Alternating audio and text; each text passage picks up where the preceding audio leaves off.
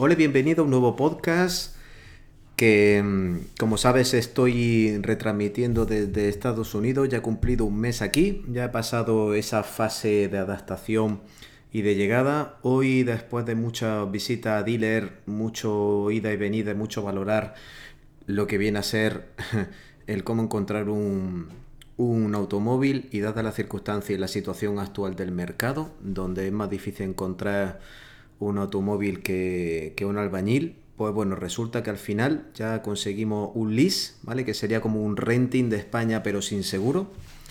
Y, mm, pero bueno, con las mismas limitaciones características de un renting. Y, eh, y ya por fin hemos sacado una Nissan Rock, ¿vale?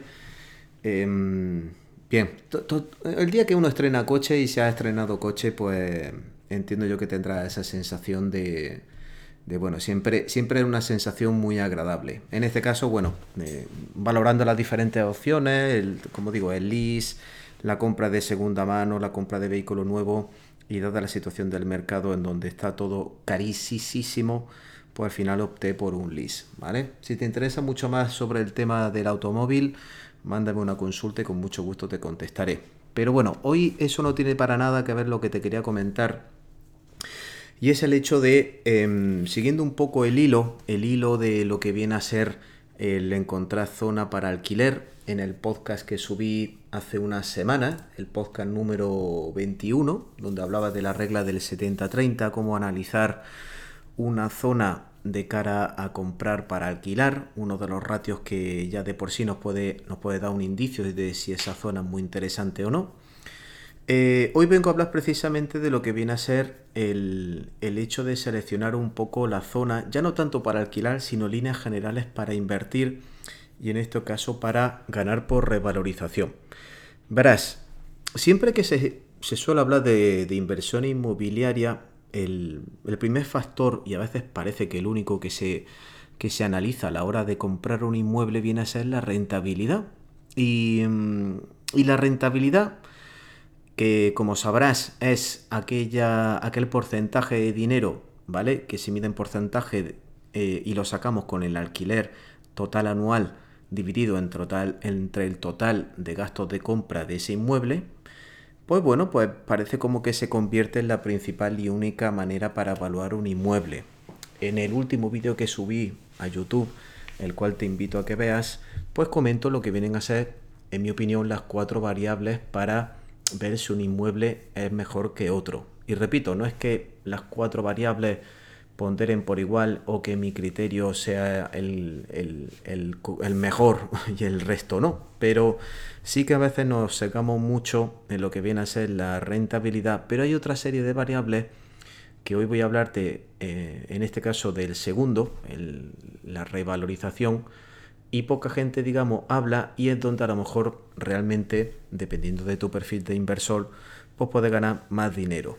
Verás, simplemente por repasarlo rápidamente, las cuatro variables que comenté en el vídeo, pues ya sabes, ¿no? En el vídeo de tipo de inversor inmobiliario, pues sería eso. La, la, rentabilidad, como he dicho, ¿no? Que es cuando compra un inmueble y tiene en este caso vía alquiler un retorno de esa inversión. Luego tenemos la revalorización, que viene a ser esa capacidad que tiene ese inmueble de, pasado el tiempo, aumentar su valor. Luego el tiempo de dedicación, que es cuando tú compras un inmueble y ese inmueble, por dadas sus características, pues requiere más atención, eh, ya sea en tiempo y en coste, o tiempo o coste por tu parte, para que eh, esté funcionando correctamente. Y por último, el riesgo, ¿vale? que para mí es una variable muy importante porque para bien o para mal, cuando uno invierte en un inmueble, pues se está metiendo mucho dinero. Entonces, obviamente, si uno se equivoca, pues la pérdida o el daño pues puede ser bastante doloroso. No es como equivocarte comprando una moto de segunda mano, donde a lo mejor pues lo que puedas perder pues son unos cuantos miles de euros. Aquí puedes perder bastantes decenas o cientos de miles de euros. Pero bueno, hoy voy a hablar del tema de la revalorización, porque personalmente es una cosa que yo cuando empecé, y seguramente a lo mejor tú estás en esa situación, y eso es cojonudo, ¿vale? No es que sea malo, pero es, bueno, básicamente algo que, que sobre todo al principio no, no, nos centramos, y es el tema de la revalorización y la ventaja que tiene tan grande frente a la rentabilidad. Mira, la revalorización, y esto es complicado de estimar, de hecho estoy trabajando en una herramienta que no la tengo terminada porque no es fácil, pero bueno, estoy trabajando en una herramienta que sabes que, me gusta mucho hacer por las tablas y tal, que, sobre todo pues me ayuden a la hora de, de, meterme en otros mercados y tal, o incluso ayudar simplemente a otra gente para, para que tenga más conocimiento con este tema. Pero el tema de la revalorización es algo que si, si se mide bien, se puede ganar muchísimo más dinero que con la rentabilidad propia de ese inmueble.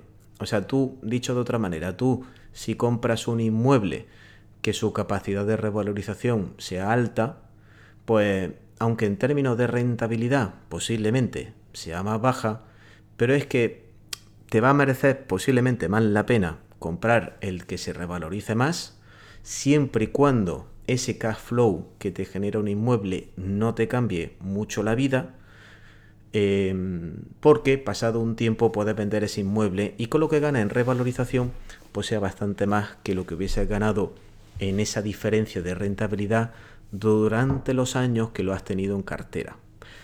Dicho de otro modo, para, simplemente para asegurarme que se ha entendido este concepto. Imagínate tú que yo, o sea, tú compras una propiedad de 100.000 euros que tiene una rentabilidad de un 6%. Por lo mejor interesa más comprar un, un inmueble de 200.000 que en vez de tener un 6 pueda tener un 3, pero su capacidad de revalorización sea bastante más que eh, la del 6% sobre los 100.000 euros, ¿vale? En el caso número 1. Eso es muy, muy, muy, muy difícil de estimar, muy difícil. Pero en este podcast yo voy a darte, ya que no tengo todavía la herramienta lista, pero te voy a dar simplemente una regla base y también te voy a invitar a... Te, compartiré un enlace aquí en el, en el podcast, que lo podrás ver dentro de la descripción de este podcast, por si quieres visitar la página en donde pues tú vas a poder eh, ver gráficamente lo que te estoy comentando. Y es el hecho de la zona o el barrio donde uno vaya a comprar. El, barrio, ¿vale? La, cuando, como siempre recomiendo, invierte en una zona en la que tú conozcas, por el hecho de que, verás, la zona o barrio dentro de una ciudad evolucionan, pues bueno, por diferentes em, factores, ¿vale? Normalmente hay factores que son como un poco extraordinarios, en donde a lo mejor, pues, eh, pues por circunstancias hay, hay, hay, pues yo qué sé, imagínate, pues desde, eh, sobre todo derivado por cambio o planes o, sí, o planes de desarrollo urbanístico, que pone eh, o lleva a cabo el ayuntamiento, ¿no? Pues por ejemplo, pues si, instalan una, una línea de metro, si construyen hospitales, universidades, eh, en fin, son, esos, son, digamos, lo que viene a ser eh, aspectos extraordinarios que pueden hacer que una zona pues cambie en cuanto a revalorización, ¿vale? Lo que más suele influir sobre todo es cuando se construye vivienda nueva, ¿vale? Vivienda nueva por regla general, ¿vale? Siempre que no sean viviendas por lo mejor VPO o tal, o sea, cuando se producen viviendas de promoción nueva eh, de promotores inmobiliarios, ellos son los primeros que realmente pues, están detectando la zona y contribuyendo a que esa zona a nivel económico crezca, ¿vale? Entonces, em, en muchos casos, pues dependiendo de la ciudad donde tú estés residiendo, pues te puedes dar cuenta de dónde están los planes urbanísticos en función de también cómo vais construyendo las promociones inmobiliarias. Pues consejo que te doy, estate pendiente cada vez que vayas por alguna zona, la carretera o veas publicidad, ya sea en prensa o en digital, de promociones inmobiliarias de obra nueva, eh, en donde se están construyendo. Y tú dirás, oye, ¿cómo, ¿cómo, puedo encontrar eso? Pues bueno, pues desde los portales inmobiliarios que busques obra nueva eh, y a partir de ahí ya verás que te van, a, te van a bombardear en publicidad, ya sea en redes sociales o en cualquier medio digital, para simplemente eh, eso, ¿no? Ver dónde se está construyendo la obra nueva. Y, no te estoy diciendo que compre obra nueva. De hecho, la obra nueva normalmente pues, no es tan rentable, ¿vale? Ni sobre todo en términos de rentabilidad. En tema de revalorización, pues casi que tampoco. Porque al final la mayor parte del margen, ¿vale? Dependiendo de, la fase en la que compre la promoción puede variar y varía, de hecho bastante, pero bueno, casi todo el margen al final se lo está llevando el promotor. Pero sí que es una variable que te puede servir para eh, valorar esa capacidad de revalorización. Luego puedes consultar, como siempre digo, cada año los planes urbanísticos del ayuntamiento y vas viendo las cosas que se van a hacer, ¿vale? Desde cambio de, sentido o circulación del tráfico o construcción, como digo, de infraestructuras, porque si están construyendo promociones nuevas, pues luego eso deriva en colegios o eso pueden derivar en muchos servicios sociales, que repito, que todo eso hace que eh, esa zona se revalorice mucho. Y yo te invito, ¿vale? Repito, te invito a que, a que analices eso de cara a eh, la revalorización que pueda tener ese inmueble. Y ahora bien, ¿cómo conseguimos estar lo más seguro posible de que esa propiedad que voy a comprar em, se beneficie de esa revalorización, independientemente de la rentabilidad, que ya sé que la rentabilidad, pues comprando en zonas, normalmente pues digamos más, que están creciendo más, pues va a ser menor, pero me aseguro de eso. Pues mira, básate tanto en, esa, en esos planes de desarrollo y construcción que estás viendo, como si se considera ya de por sí un barrio premium, ¿vale? Por ejemplo, por ponerte el caso, un barrio muy conocido en Madrid pues sería barrio Salamanca.